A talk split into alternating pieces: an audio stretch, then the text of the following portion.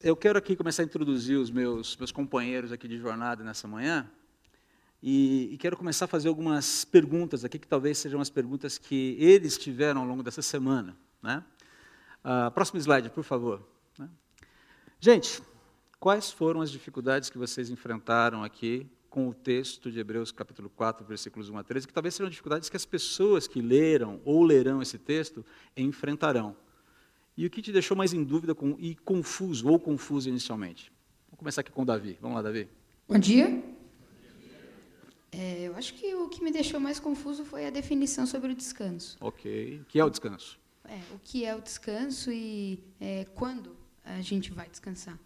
Né? Isso, quando eu li, eu fiquei bem confuso. Uhum. E eu pensei em várias definições sobre o descanso, mas eu não sabia qual delas seria realmente. Né? Quais seriam as definições que você teve ali? O que veio à sua mente? Ok, eu acho que descanso é pontinhos. O que seria? Sim, eu, eu, eu acho que seria minha primeira ideia. Minha primeira ideia foi é, o, o, céu, o, okay. o, paraíso. Lá na frente. Sim, e a Terra Prometida lá atrás. E, e, daí eu fiquei em dúvida qual seria. Onde é que eu estou nessa história toda? Basicamente é, é isso. Ok. Sim. Perfeito, legal. Laura, e você? As minhas dúvidas, elas foram... Oh, bom dia, primeiro. Uh, eu, as, como o Davi, eu tive uma dúvida também desse descanso, porque ele está falando do descanso aqui, ele está falando de um dia, ele está falando do sábado, ele está falando do descanso na, na Nova Jerusalém, porque às vezes você pode ver que ele fala do dia, aí dá essa confusão se é o sábado, que é né, o mandamento do sábado, o descanso, e também a minha segunda dúvida foi no primeiro versículo ele fala: não pense que a promessa falhou. A que promessa ele está se referindo? Que promessa é essa? Promessa não falha mesmo, mas então por que que alguém acha que essa promessa falhou? Essas foram as minhas dúvidas. E você, Caio? As minhas dificuldades não, não fogem muito do que o Davi e a Laura falaram. É, em primeiro lugar, o, o autor de Hebreus se dirige é, a, um, a um público judaizante ou judaizado, né, que conhece as escrituras. Então, primeiro, um pouco da dificuldade de, de, desse diálogo Antigo e Novo Testamento. Enfim, o Novo Testamento é, é, Velho Testamento puro, mas em alguns textos isso é mais explícito, né? Mateus, Hebreus. Hum, okay. e, e é claro que o uso da palavra descanso, que eu, na minha leitura leiga, se pode dizer assim, eu acho que é meio polissêmico, né? Então, acho que. Explique polissêmico. É um homem de conhecimento enciclopédico, a gente tem que é, tentar acompanhá-lo. Né? É, eu acho que descanso ali tem vários significados. Né? Primeiro, quando ele fala é, que Deus descansou no sétimo dia, uh, e descansou como está em Gênesis, é, eu entendo que é o, o, o fim da atividade é, criadora de Deus nos seis dias okay. e o sétimo dia é o que vivemos ainda, né? Então estamos aí no sétimo dia de Deus. E em algum momento ele fala do descanso, é, aquilo que não seria o descanso, que é a expectativa do povo descansar depois que Josué, depois sob o comando de Josué, conquistassem a terra prometida. Fala, não, esse não é o descanso, definitivamente não é. Versículo 8, se não me engano. E o terceiro significado de descanso, aí eu, eu bifurcaria em, em, em dois subsignificados, que são os seguintes. É, primeiro, o descanso é, futuro. É, escatológico. Escatológico, okay. quando céus e terra se encontrarem, Apocalipse 22. Só que é, em Cristo nós antecipamos parte disso para hoje. Então nós já temos hoje é, parte desse descanso que aí eu acho que empate até verdadeiro no, no, Antigo Testamento, enfim, começando com Abraão, que é chamado a viver pela fé, mas em Cristo isso se realiza realmente, né? Então eu veria esses três, quatro significados de descanso aí na passagem. Ok, a gente já terminou, podemos seguir é, para casa agora, está todo mundo de descansado tal. Não, mas é, basicamente é isso mesmo. A questão é o que, o que significa. Existem três palavras nesse texto que a gente precisa atentar. O texto está falando de incredulidade. O texto está falando de descanso. E o texto está falando de perseverança para desfrutar do descanso. Essas três palavras são as palavras-chave desse texto aqui para a gente. É importante a gente atacá-lo dessa forma, ok? Muito bem, deixa eu começar aqui. Deixa, vamos para o próximo slide aqui. Ah, quando é que a gente. Há algum texto em Hebreus sobre o qual a gente conversou esses dias, que ajudou a esclarecer qual é a intenção do autor na construção dessa exortação aí? Davi tem resposta. O Davi tem resposta. Qual é o texto, Davi? Eu lembro que você tinha comentado sobre Hebreus. Eu sugeri, né? Pra... Dá uma olhada lá, veja se tem alguma coisa a ver. Hebreus 13, 22. Você tem ele para ler para gente? Sim, eu tenho. Suplico a vocês, irmãos, que prestem atenção naquilo que lhe escrevi nesta breve exortação. Basicamente, é, curioso, o que chama a sua atenção, a sua atenção, Davi, nesse texto em relação ao todo de Hebreus e ao texto que a gente está lendo e estudando hoje?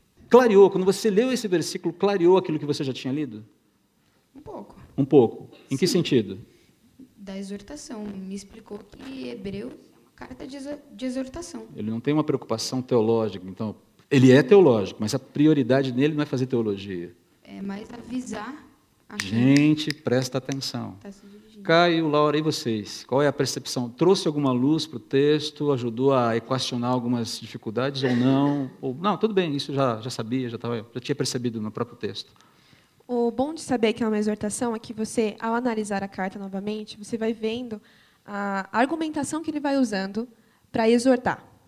E se tratando também de um público que tem um passado judaico, tanto por isso se chama Hebreus a carta, você vai vendo os argumentos que ele vai usando no primeiro, no segundo, no terceiro capítulo, dizendo que Jesus é superior aos anjos, dizendo que Jesus é superior a tudo, ao sábado, ao descanso. E isso vai dar a entender que ele está meio dando uma bronca. Mais para frente também a gente comentou do texto que ele fala que eu não posso dar para vocês carne, eu tenho que dar leite. Isso claramente é uma bronca mostrando que eles ainda são infantis na fé e se preocupando com coisas muito de criança, sendo que eles poderiam estar comendo churrasco. Caio. Não, claramente ajuda a... Eu acho que o capítulo 13 inteiro, se você uhum. lê e depois lê a carta à luz do, do 13, é, ajuda bastante na compreensão. É, o Novo Testamento é cheio de exortações, é, as cartas de Paulo tem bastante, mas normalmente Paulo é, está se dirigindo a um, a um público é, que não que, que, virou cristão agora, que conheceu o Deus verdadeiro agora, né? Um, um público uhum. é, helenista. Aqui o autor de Hebreus se dirige a um público que já conhece a, a verdade, né? É como como se ele dirigisse à nossa igreja, por exemplo, que é uma igreja de acho que em sua maioria cristãos já de, de uma caminhada longa. Então, a tônica aqui é, lendo por esse ângulo, não é nem é, ensinar quem é Deus ou sua fidelidade e tudo mais, mas é como você responde a isso, já que você hum. sabe disso, já que vocês sabem disso, já que vocês sabem há tanto tempo disso, como vocês respondem a isso, né? É, e essa, essa, seria a minha leitura. Né? Muito bom. Eu, eu, creio que essa talvez seja. Eu, particularmente, creio que essa é a ênfase que o, o autor de Hebreus está querendo dar com a sua exortação para toda, todos os cristãos é, judeus. É, vocês já estão posicionados em Cristo, vocês já conhecem Jesus, então vejam lá como é que vocês respondem a isso. Né? Como é que vai ser a resposta de vocês, porque nesse momento essa resposta não é boa. Vocês estão vacilando na forma de responder. Vocês estão vacilando na forma de se conduzir. A exortação, ela tem uma é, é uma palavra complexa para a gente no português, porque uh, normalmente exortar a gente vai dar bronca, né? Vou exortar você, ó oh, céus, lá vem. Né? Mas a exortação tem um caráter muito interessante, ela significa admoestar, é, é, é, corrigir e também encorajar. Ela trata não só do problema, mas como também da solução do problema.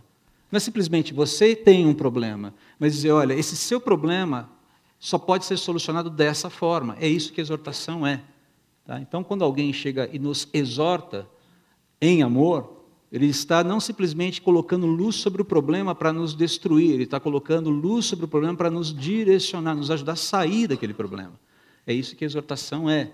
E essa prática, ela precisa acontecer no meio do povo de Deus. Ok? Muito bem, vamos em frente aqui. Eu acho interessante porque a, ah, a gente vai ter que particularizar agora o nosso texto. A gente viu a questão de uma forma mais ampla. Né?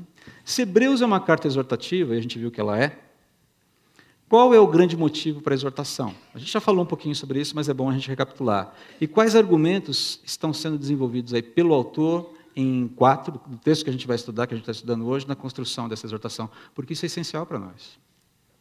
Deixa eu fazer uma pergunta para você. Quantos de vocês hoje se sentem cansados e sobrecarregados? Várias mãos levantadas. E tem aquelas mãos que não quiseram levantar, oh, eu prefiro ficar em silêncio no meu cantinho aqui. Mas é possível, de tão cansado que você está. Quantos aqui se sentem cansados e sobrecarregados? O que a gente está vendo aqui hoje tem tudo a ver, tem um valor é, especial para que nós é, despertemos para a realidade de que o descanso, a promessa do descanso, ela ainda é real. O que significa isso? Ela, essa, que são as, é, essa, essa é a questão né, central aqui, na verdade. Então, e aí, gente, qual é o grande motivo para a exortação? A gente já falou, eu acabei de repisar um pouquinho isso aqui. E quais os argumentos estão sendo desenvolvidos pelo autor? Aí a gente já entra mais focado no texto aqui. Vamos começar pelo Caio agora. Eu entendi que os, o público da carta está é, tá se afastando de tudo isso em razão de uma pressão de, de, de, de é, coleguinhas, amiguinhos judeus que é, que estão dizendo que eles se afastaram da, da verdadeira fé, né? E eles sabendo que, que Jesus é o Messias prometido no, no Antigo Testamento, estão aí é, é, divididos e estão vacilando um pouco na, na, na fé cristã. Um pouco aconteceu em Apocalipse. Né? Apocalipse, pô, se Jesus venceu, por que, que o César está arrancando nossa cabeça? Né? Então, ok. É, se, se, o cordeiro é vitorioso, por que, que eu estou passando por, uns, por maus bocados nesse momento aqui? É. Basicamente, essa pergunta existe aí. Né? Que descanso é esse, afinal de contas? Ok. Uh, eu vejo aqui palavras-chave desde o do capítulo 3. Palavras essas que, por exemplo, hoje não endureçai vosso coração. Uhum. Então, endurecer já é uma palavra-chave. No capítulo 3, rebelião. Okay. Uh, a desobediência. Isso são palavras-chave para a gente entender essa exortação. Não vou, mais dar, não vou mais dar spoiler. Tá bom, não precisa dar spoiler. ok, Davi? Uh, eu acho que o grande motivo da exortação é que eles estavam vacilando fé mesmo, é, como o Caio já falou, uhum. é, que eles estavam se afastando e é, pensando, hum, Deus não está fazendo nada por mim. E daí eles começaram a se afastar e o autor de Hebreus mandou essa carta justamente para é, é, falar que essa fé não foi em vão. Que eles não estão acreditando em Deus em vão, eles estão acreditando em Deus porque Deus é poderoso mesmo. Ok. É, tem lastro ali, tem estofo ali. Sim. Vamos dar uma olhadinha no próximo slide? Olha só o motivo aí da exortação. Né? Os destinatários da carta, um grupo formado por cristãos de origem judaica, estavam vacilando perigosamente em sua fé em Cristo, perigosamente. Isso aqui não é exagero, não é hipérbole. Talvez perigosamente seja uma palavrinha não muito precisa para definir qual era o problema ali. Em sua fé em Cristo, por causa das crescentes hostilidades e perseguições que vinham enfrentando, especialmente aquilo que o Caio falou agora, da parte do seu próprio povo por serem considerados traidores de sua antiga religião, o judaísmo. Na questão aqui, o problema deles, o vacilo da fé, diz respeito a uma espécie de pressão étnica e religiosa. Eu, espera aí, você deixou o judaísmo de lado? Que história é essa? Mas a pergunta que eu faço para você e que causa muitas vezes, que pode causar muitas vezes é, falta de descanso para a gente, é quais são as expressões com as quais você vem lidando por se é, identificar com Cristo? Ali era religiosa, ali era cultural, social, religiosa. Mas e as nossas atuais? Existem ou não? Para para pensar um pouquinho nisso. Quais são as pressões que você sofre por ser cristão no seu trabalho? Quais são as pressões que você sofre por ser cristão é, em relação ao seu, seu ethos é, pessoal na sociedade, na, no exercício da sua homem, da sua masculinidade, no exercício mulher da sua feminilidade, na, no cuidado paternal que você tem com seus filhos, do trato que você, filho, tem com seus pais. Quais são as pressões que você sofre? Quais são as questões que vêm é, é, é perturbar você muitas vezes? Nós vivemos num mundo caído, que tem o seu próprio ethos que tem a sua própria forma de pensar moral, ética e valores. Como é que você lida com essa ética, moral e valores no dia a dia? Ah, existe uma frequência com a qual você se debate? O que muitas vezes tende a tirar o seu sono? Pare para pensar na relação que você tem com o seu chefe de trabalho. Ela é boa? Quem é que vive tirando o teu sono lá no trabalho? Que circunstâncias políticas e econômicas tiram o seu sono hoje? Essa é a questão aqui. O que tira você do descanso? O que tenta roubar o descanso? Essa é a questão sendo colocada, sendo abordada aqui, talvez trazendo para a gente no dia de hoje. Agora, perceba que esse problema aqui ele poderia ser resumido numa palavra, talvez? Qual seria a palavra que resume o problema aqui? O problema é que invade o coração dos nossos irmãos lá do primeiro século, mas também é um problema que, com o qual a gente briga aqui. Vocês têm uma ideia de que uma palavra que poderia resumir esse problema aqui? Alguém quer arriscar uma palavra? Antes da gente ir para o próximo slide? Hã? Sim, pecado, mas esse pecado ele tem uma característica muito precisa, muito particular. Incredulidade. Próximo slide, por favor. Se a gente pudesse resumir o motivo da exortação, ela seria resumida numa palavra: incredulidade. Aqueles cristãos vivem um momento de tensão que os leva a descrer. Qual o problema aqui, gente? O que é incredulidade para vocês? Como é que a incredulidade se manifesta nas nossas vidas aqui, Davi? E aí? Olha, a incredulidade na minha vida se manifesta de várias maneiras. Por exemplo, quando eu não dou prioridade para a palavra de Deus. Uhum. Aí eu estou endurecendo meu coração, porque, como disse já no, no capítulo 3, é, para não endurecer o coração, mas muitas vezes a gente endurece é, para fazer outra coisa. Então, Deus está tentando entrar no nosso coração e tentando se manifestar dentro de nós, mas nós damos mais tempo para outra coisa sem ser a palavra de Deus. Ok. Então, a questão de prioridade, estabelecimento prioridade. de uma agenda em que Deus não é prioridade. Ok. O que mais, Laura? Eu acho que um dos maiores sintomas da incredulidade é quando estamos cauterizados. Quando eu simplesmente eu não consigo mais ver o meu pecado. Quando o pecado ele já não me causa, causa entristecimento eu não fico triste, eu não consigo mudar o meu comportamento, eu não consigo nem me arrepender ou nem enxergá-lo na minha vida.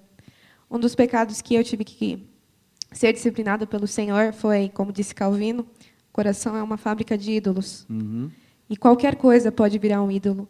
E isso, quando alguma coisa se torna um ídolo na sua vida, automaticamente você está incrédulo para Deus. Ok. A questão de. O tempo todo nós temos vários ídolos rondando nosso coração, tentando roubar a atenção. Ok? Ah, isso a gente viu semana passada, né? Então está bem claro, está bem fresquinho para todo mundo ainda. Caio? É, acho que quem ilustra bem isso é o Tim Keller em vários trechos dos livros dele. Ele fala assim, mais ou menos assim, né? Ah, é, você entendeu que Deus te ama, tudo mais? Ah, entendi. Bom, então por que você continua a ficar arrasado quando alguém faz uma crítica a você? Por que, que você ainda não, não acredita na provisão de Deus? Por que, que você é, continua a, achar que você é menos só porque você não tem isso ou aquilo.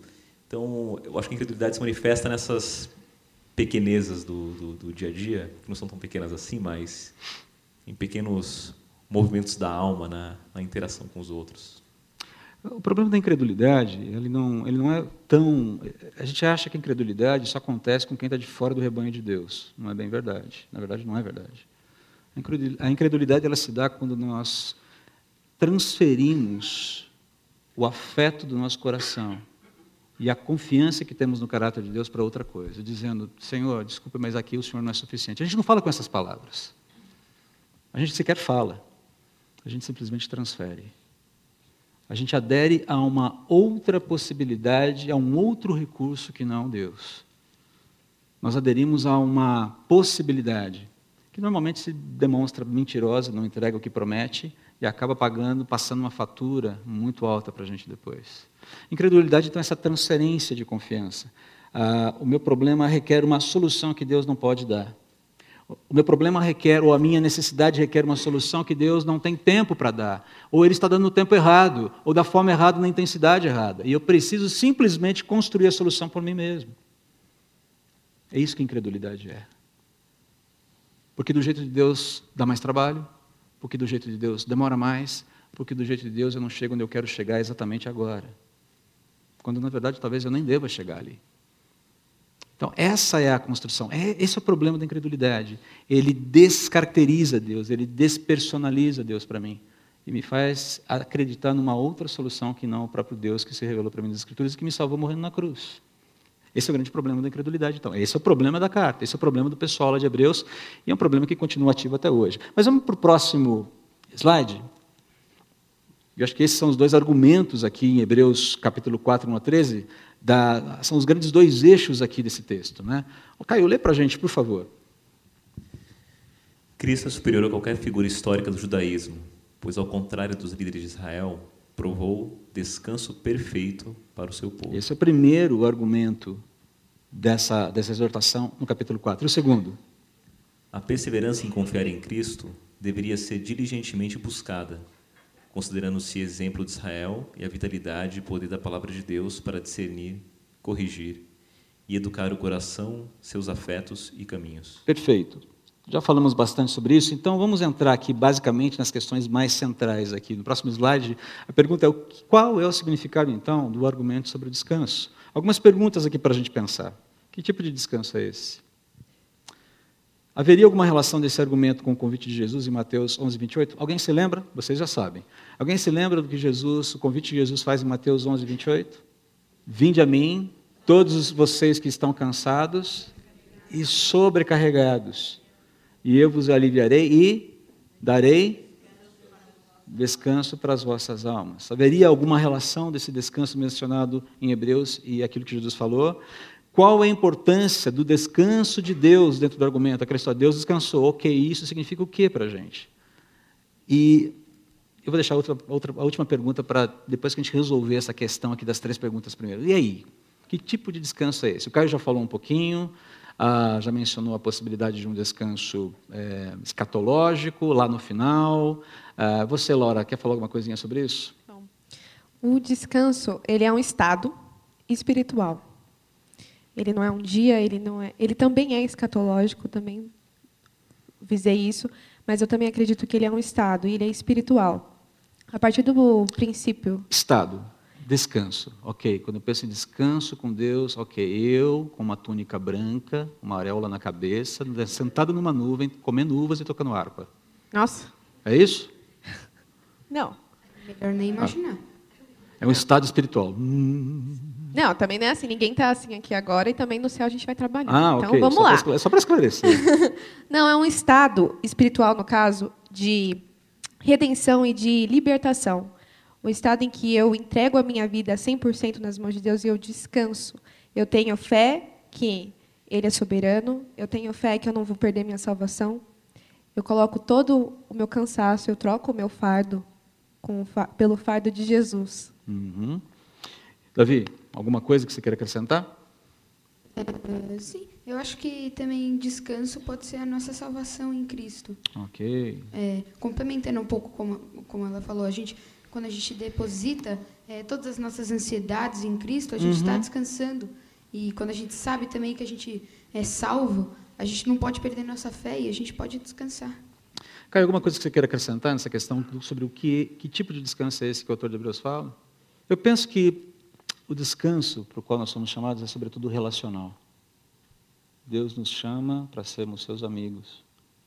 Deus nos chama para andarmos com Ele. Deus nos chama para caminharmos com Ele, para trilharmos uma jornada com Ele nessa vida. A jornada já começou. Ela ainda não terminou. Mas ela está em curso. Então me parece aqui que sim, essa ideia do descanso, ela contempla, ela admite, na verdade ela precisa dessa questão da posição da salvação como posição na família. Eu fui salvo por Jesus, eu fui posicionado na família, eu pertenço a Ele. Diz respeito a esse futuro escatológico, quando tudo será julgado e nós receberemos como prêmio de Deus, não pelo nosso mérito, mas pelos méritos dele, essa possibilidade de uma vida sem pecado, uma mente sem pecado, um corpo sem pecado. Mas também diz respeito ao processo a caminhada, a jornada propriamente dita. A gente está caminhando nesse mundo. É o que a gente chama de santificação. Talvez salvação precisasse ser vista de uma forma como um guarda-chuva muito amplo, não simplesmente como um momento na vida. É um guarda-chuva que diz respeito à posição que eu tenho em Jesus agora, salvo por Ele. Diz respeito à minha jornada, à minha caminhada com Ele, que a gente chama de santificação. E diz respeito à redenção plena que Ele vai promover quando Ele voltar no final da história. A salvação, o projeto de Deus, ele é muito amplo. Ele não é só pontual, ele não é só um momento dentro da história. Diz respeito a todo um resgate da própria, do próprio cosmos envolve a nossa vida. E vamos lembrar o seguinte, que salvação não está focado na gente, está focado nele. O foco é nele. Sempre. Para a honra e glória dele. Então, vamos lembrar que a salvação diz respeito à honra e glória de Deus, em última análise. E não a, a receber um carimbo na testa e vou para o céu. Uba, que legal, posso ver do jeito que eu quiser agora. Não se trata disso. Se trata de um projeto grandioso que visa a glória dele, no qual eu fui inserido. E isso, para mim, diz muita coisa. Começa a tornar a coisa muito mais ampla. É a resposta que o Caio mencionou aqui, que é o foco, me parece, desse texto aqui de Hebreus. Gente, vocês já estão posicionados na família, vocês já são filhos, vocês não, não tem jeito, isso é irrevogável. Vamos fazer o seguinte? Vivam como filhos agora. Deus proveu vocês, Deus tirou vocês da rua, tirou vocês da sarjeta, deu um banho, trouxe vocês para um ambiente gostoso, um ambiente quente, um ambiente saudável, tirou de vocês a insalubridade da vida, trouxe vocês para um, uma realidade de vida onde existe um quarto gostoso para dormir, onde existe cama para dormir, onde existe tem problemas? Claro que vai ter problemas, mas então experimentem, vivam de acordo com a, as regras dessa casa. Essa é a ideia aqui. Só que para que a, a, a, sarjeta saia do meu coração, tem um processo. Ou não tem? Tem. Quem aqui pode dizer que nunca pecou mais na vida? Nós lidamos com os nossos afetos que brigam com o afeto que nós temos por Deus. Não é verdade? Essa é a ideia aqui. Muito bem. Ah, existe alguma relação desse texto com o convite feito por Jesus? O que vocês acham? O texto está falando de descanso. Jesus fala de descanso. Qual é a relação aqui?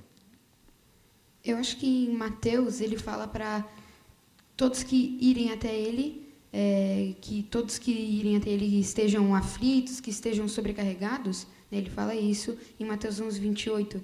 E nesse argumento sobre o descanso, uhum. a gente elaborou uma ideia aqui que o descanso pode ser quando a gente que está sobrecarregado deposita nossas ansiedades em Deus. Então. Opa, legal.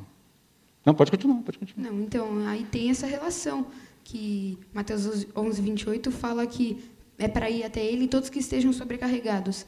E a gente aqui com a nossa ideia, a gente conseguiu elaborar que o descanso pode ser quando a gente faz exatamente o que diz em Mateus 11, 28, para a gente ir até Deus e depositar todas as nossas ansiedades, tudo que está sobrecarregando a gente. Vocês se lembram, por acaso, qual era a natureza da carga, da sobrecarga da, sobre a qual Jesus fala ali em Mateus, para sua audiência? Qual era a natureza daquela carga, daquela sobrecarga que cansava, que desgastava as pessoas e que não permitia que elas descansassem? Qual seria? Vocês se lembram? Farisaísmo? Religiosidade, meritocracia, ou seja, eu tenho que construir, eu tenho que pavimentar o meu caminho para Deus, senão a coisa não vai funcionar. Eu tenho que ser um bom menino, eu tenho que fazer a lição de casa, eu tenho que fazer boas obras, porque se eu não fizer boas obras, eu estou lascado. A Bíblia fala de boas obras, mas não como uma condição para se obter de Deus o descanso, mas como um resultado, como uma gratidão do meu coração pelo descanso. E o que Jesus está falando, escuta, vocês querem descansar de tudo isso? Confiem no meu mérito. O que está acontecendo aqui em, Hebreus é exatamente o um movimento contrário. O pessoal tinha ido para o descanso e agora estava querendo sair dele. Percebem? Jesus faz um convite, esse pessoal entendeu o convite, aceitou o convite, agora fala: ah, eu acho que eu mudei de ideia. Eu quero tentar confiar nos meus próprios méritos, ou por um motivo ou por outro. E é isso que o autor de Hebreus está falando. Cara, não vai funcionar, não vai dar certo, isso vai dar ruim. Né? E qual a importância do descanso de Deus dentro do argumento? O que vocês acham? O descanso acaba sendo um, uma consequência, um corolário da, do exercício da fé. Né? É, se, se quem se nega ao descanso porque se apega é, às suas próprias forças e, e se apega às suas preocupações e acha que o que está vivendo é maior do que Deus, é, essa pessoa, no final, não está vivendo de maneira prática a fé que ela alega ter. Ok. Deixa eu dar uma, uma simplificada naquilo que é a base disso que você está falando. Né? Primeira, segunda Pedro, capítulo 1, a partir, da parte, a partir da parte B do versículo, diz Aqueles que, mediante a justiça de nosso Deus e Salvador Jesus Cristo, receberam conosco uma fé igualmente valiosa, são os destinatários da carta de Pedro.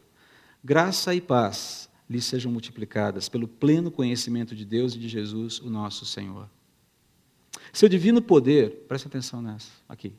O seu divino poder nos deu tudo aquilo que necessitamos para a vida e para a piedade. Por meio do pleno conhecimento daquele que nos chamou para a sua própria glória e virtude. Dessa maneira, ele nos deu as suas grandiosas e preciosas promessas, para que por elas vocês se tornassem participantes da natureza divina e fugissem da corrupção que há no mundo causada pela cobiça. Por isso mesmo, empenhem-se, perseverem, para acrescentar à sua fé a virtude. Olha só, é eco de Hebreus isso aqui. Ou Hebreus é eco disso aqui. A virtude, o conhecimento, ao conhecimento, o domínio próprio, ao domínio próprio, a perseverança, a perseverança, a piedade, a piedade, a fraternidade e a fraternidade, o amor. Porque se essas qualidades existirem e estiverem crescendo em sua vida, elas impedirão que vocês, no pleno conhecimento do nosso Senhor Jesus Cristo, sejam inoperantes e improdutivos. Estou falando para crentes aqui. Interessante, isso tem a ver com a última pergunta que a gente vai fazer agora. Perceba que o que Pedro está falando aqui é que a dispensa para viver a vida e a piedade está o quê? Tá? A dispensa. Todos os recursos para viver a vida e a piedade está? estão? A dispensa está cheia.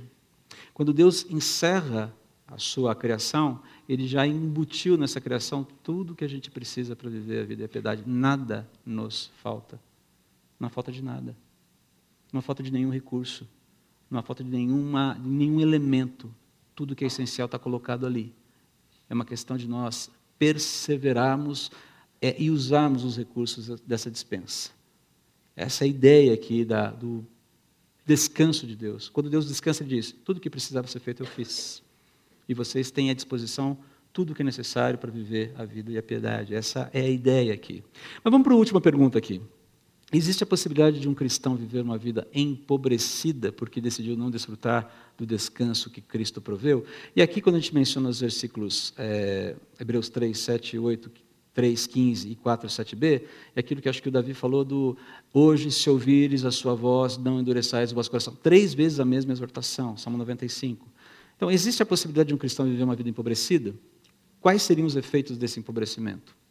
Eu vejo que uh, você não usufrui do descanso que Deus fez, você não mantém um relacionamento com Ele. Isso causa o quê? Um, como eu te falei, eu, um exemplo.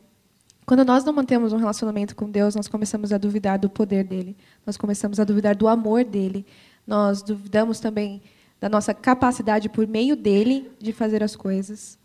E isso é uma vida morna que eu vejo aqui, como também citei lá em Laodiceia, é o que a carta diz para a igreja de Laodiceia em Apocalipse.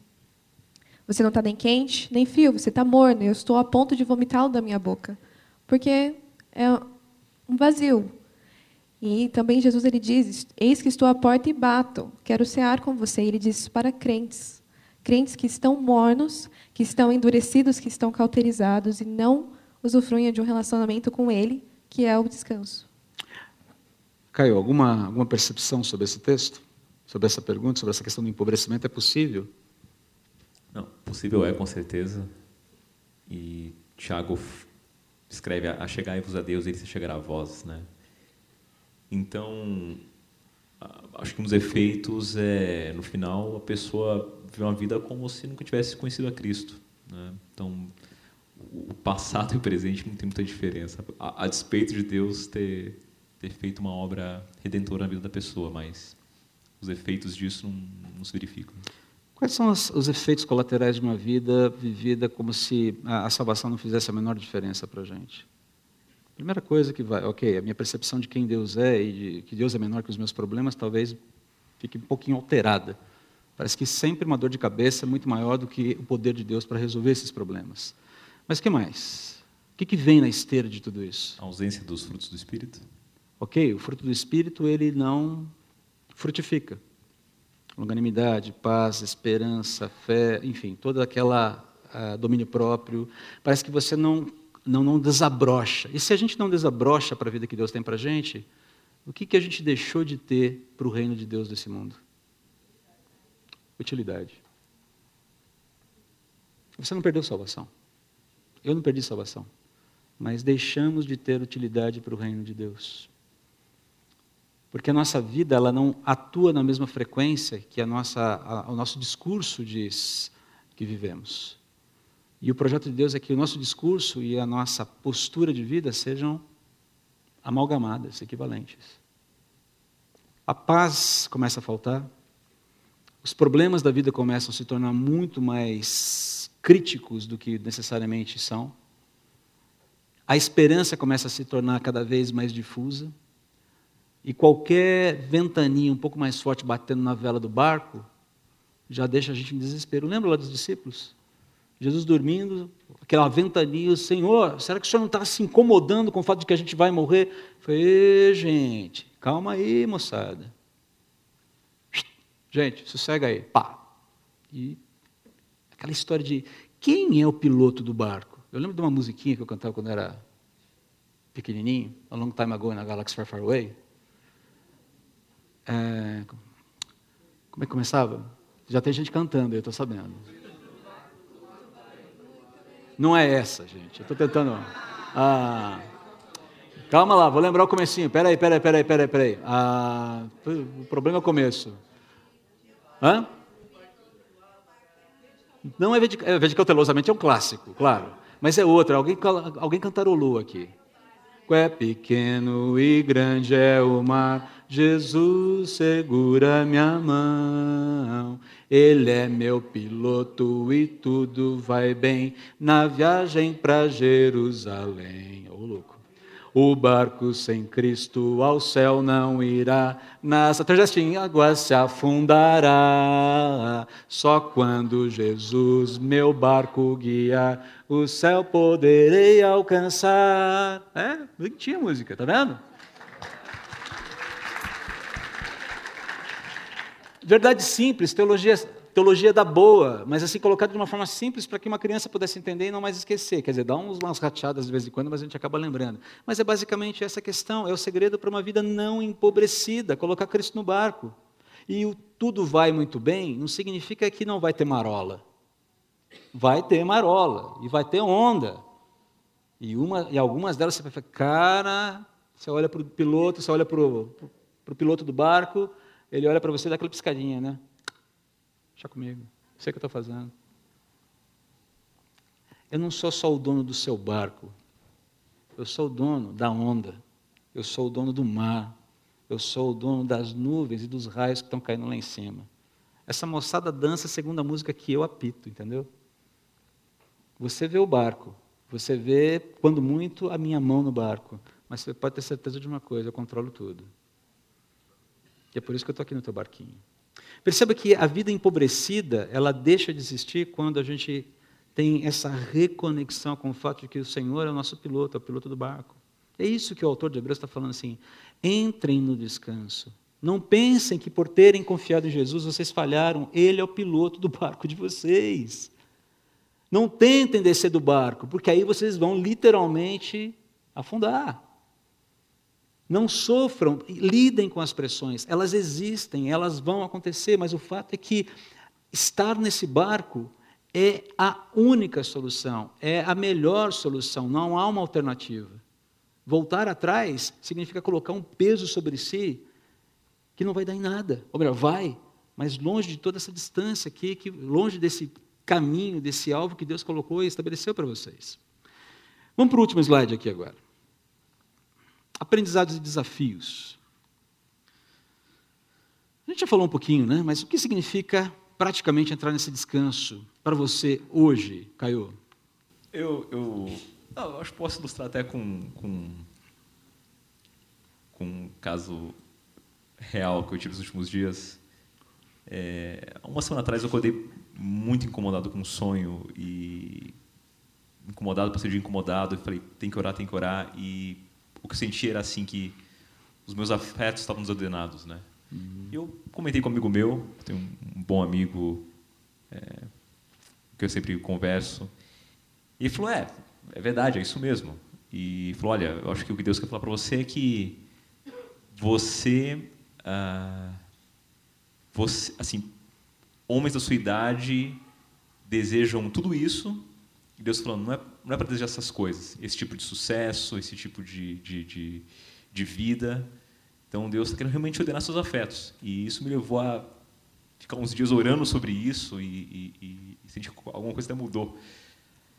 Então acho que muito é é estar no mundo, acho que com a maioria aqui trabalhando, tendo que lidar com, com gente, desafios e, e dinheiro e propostas, tudo isso e, e não se perder e saber que muitas portas se fecharão sim, porque você é cristão, se fecharão sim pelos seus valores, mas é, não tem por que você perder a paz, não tem por que você achar que isso é o fim do mundo. Normal, citando Tim Keller de novo, normal você ficar triste, mostra que você é humano, mas se você fica arrasado, mostra que tem muito no seu coração. Ok. É, é uma boa colocação. Tristeza é uma coisa, ficar desolado é outra. Né? A tristeza, ela faz parte da realidade do cristão. Ela pode fazer parte, mas a desolação é uma coisa estranha. Né? A tristeza intensa, assim, desolação é uma coisa, é, é, significa ou ela sinaliza alguma coisa diferente. Nós precisamos tomar cuidado com isso.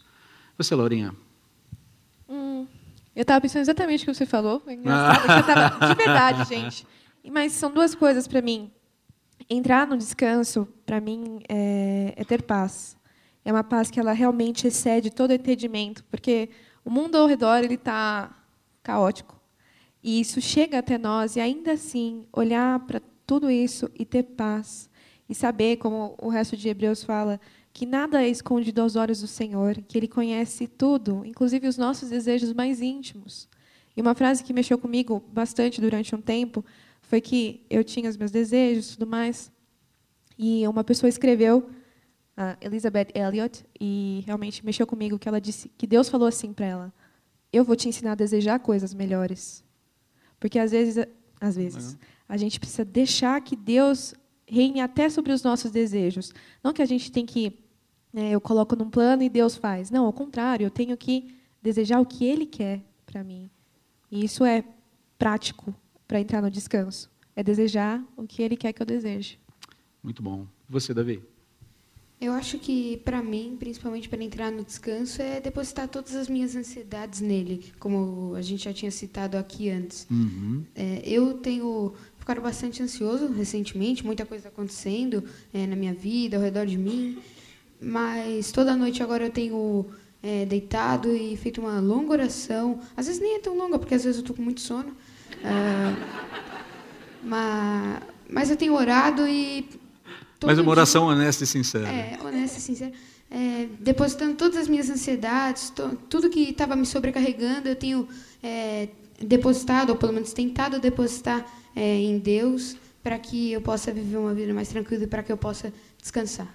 Legal, conversar sobre as ansiedades é uma orientação bíblica. Paulo fala sobre isso lá em Filipenses. Eu acho que não existe nada melhor do que dormir nos braços de Deus. Ele entende bem onde a oração parou e ele consegue entender bem onde ela ia chegar.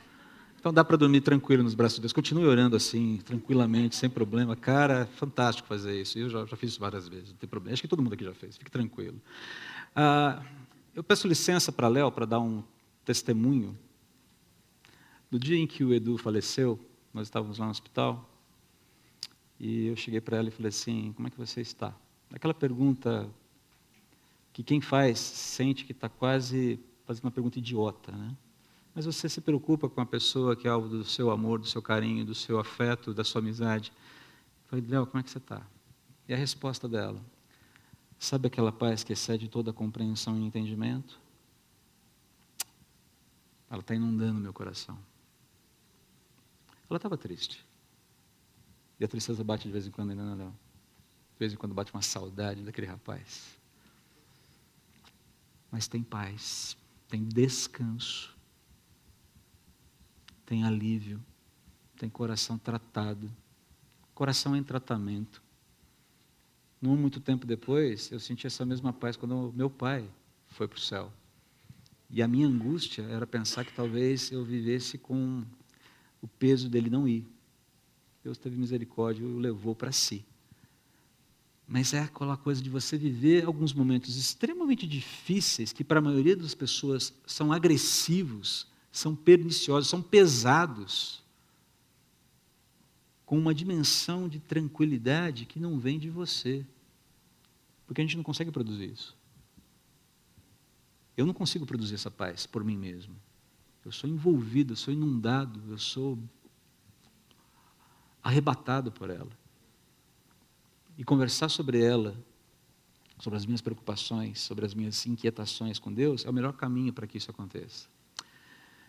Pergunta aqui para vocês e para nós aqui: o que impede a gente, o que está impedindo a gente de desfrutar o descanso hoje?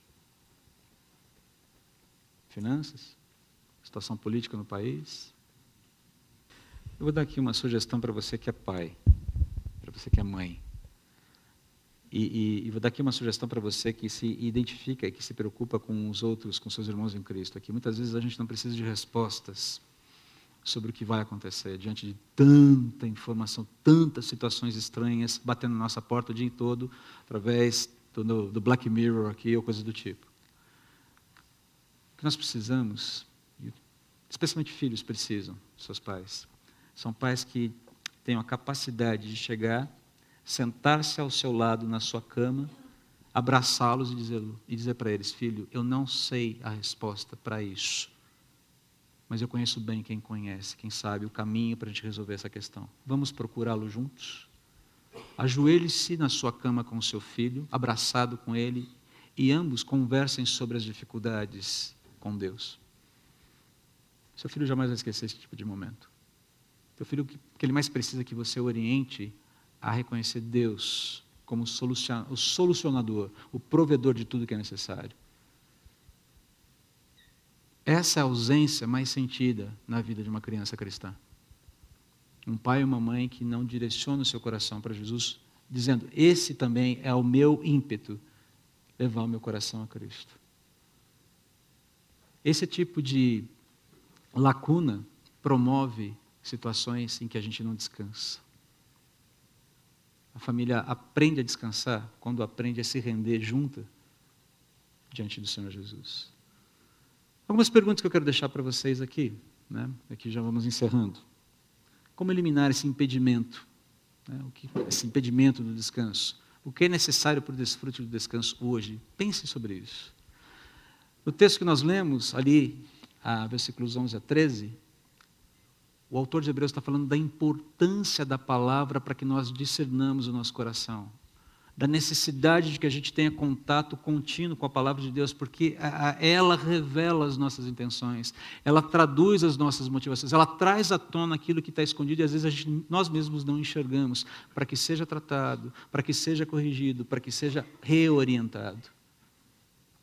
Uma vida vivida dentro do cristianismo a parte da palavra de Deus, a parte dessa relação com Deus, tem perigo de dar certo aí, Davi? O que você acha? Tem perigo de dar certo? Entendeu a pergunta? Mais ou menos, mais ou menos, para falar a verdade. É uma pergunta meio esquisita minha, né? Viver a vida cristã sem esse relacionamento com Deus e com a sua palavra, dá certo? Não, não dá certo. Não tem condições? Não tem. Você consegue lidar com as suas ansiedades e seus problemas sem esse, esse diálogo com Deus sobre isso? Não. É, é bacana quando seu pai e sua mãe te ajudam nesse processo? Muito bom. Você se sente fortalecido? Sim. É, é nesse momento que eu acho que eu me sinto descansado. Show. Laurinha, Caio, a importância da palavra de Deus na vida de vocês, para o exercício desse descanso. Falar outra situação prática que eu tive é, há uns anos atrás. Eu passei por uma discussão com, com os colegas de, de faculdade e cheguei em casa super incomodado, super sem paz, porque a discussão envolvia eu assumir a posição de cristão e assumir algumas posições perante meus pares. E, e dormi incomodado, foi um sábado à noite, acordei de manhã, domingo de manhã, meio mal. E daí uma voz falava, ó, Salmo 23, Salmo 23. E eu fui, é um, vamos lá, é um salmo meio batido, todo mundo, todo mundo fala toda hora. É. Mas assim, pela primeira vez eu li o salmo e parece que cada versículo era assim uma colher de mel na minha boca, me alimentando. E aquilo me dá uma paz tão grande. E eu falei, eu percebi, olha, que, que bom poder ser assim, que eu, eu posso ser crente sem medo e, e Deus me consolando. E eu achei sensacional. Então foi assim, a, a própria Bíblia é, é, me consolando, me alimentando eu achei que foi uma experiência super rica e, e bacana e acho que ilustra bem isso. Por isso que ele fala, a palavra de Deus é viva e eficaz e mais penetrante. Ela é dinâmica. Né? Ela chega no âmago da questão pelo poder de Deus. Laurinha, e você, para te encerrar? Uh, esse texto é muito bonito, ele mexe muito comigo sobre o quanto a palavra de Deus ela penetra, ela divide e ela quebranta o coração. Ela pega um coração, ela joga no chão, quebra, que é aquele texto né, de pegar um coração que é de, de pedra e transformar no coração de carne, que foi o que foi falado, que é isso que a Bíblia faz. E se eu acredito no descanso, se eu acredito que Jesus me salvou, eu também tenho que acreditar numa correção dos meus pecados. Não dá para separar uma coisa da outra. A Bíblia é a mesma e ela é a mesma verdade inteira. Então, se eu acredito que eu quero entrar no descanso, também tenho que acreditar que eu tenho que corrigir e me disciplinar mediante o que Deus fala.